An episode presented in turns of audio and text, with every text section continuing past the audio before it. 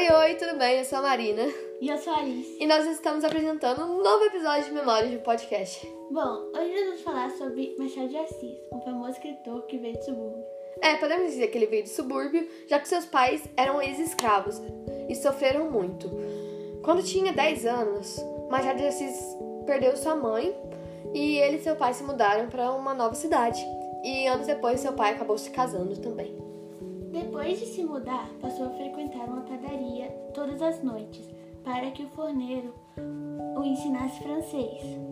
E de lá ele já começou a escrever histórias e poesias. Machado era um, realmente um bom escritor desde lá. Em 12 de fevereiro de 1855, publicou seu primeiro poema, que se chamava Ela, em um jornal. Ele era bem pequenininho, né, Alice? Uhum.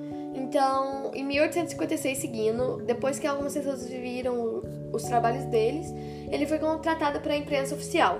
Só que ele era um péssimo aprendiz de tipógrafo e vivia escondido para ler tudo o que lhe interessava. Com seus 20 anos, Machado de Assis já frequentava círculos literários e jornalísticos do Rio de Janeiro.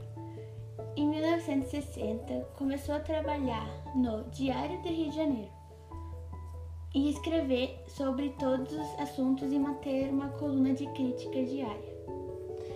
Sim, eu acho que ele fazia um bom trabalho desde quando ele era pequeno e nesse trabalho ele tinha uma coluna só para crítica literária, então eu achei bem legal isso. Então, em 1864, ele publicou seu primeiro livro, finalmente, de poesia. Em 1869, se casa com Carolina Xavier de Novaes. Seus primeiros livros de conto mostraram que ele era um ótimo escritor e gostava mais de usar relatos psicológicos do que narrativas de ação constante. Então ele sempre estava usando os sentimentos dos personagens em vez de ter uma ação de verdade, né? Sim. Então, depois dos primeiros contos, surgiram vários outros, mas o que a gente está interessado em falar é do Memórias Póstumas de Brás Cubas. É um resumo bem, mas a Alice vai comentar um pouco pra gente, né, Alice? É.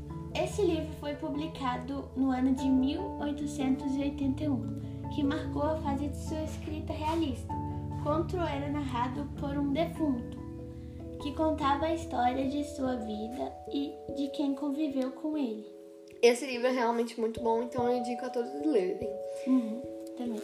Então, infelizmente, depois Machado fez vários outros livros, poesias, poemas, mas chegou a falecer em 29 de setembro de 1908.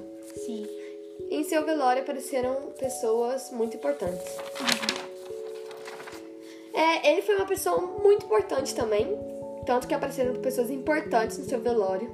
Ele era tão importante que ele apareceu num artigo da biografia das 20 pessoas mais importantes para a história do Brasil.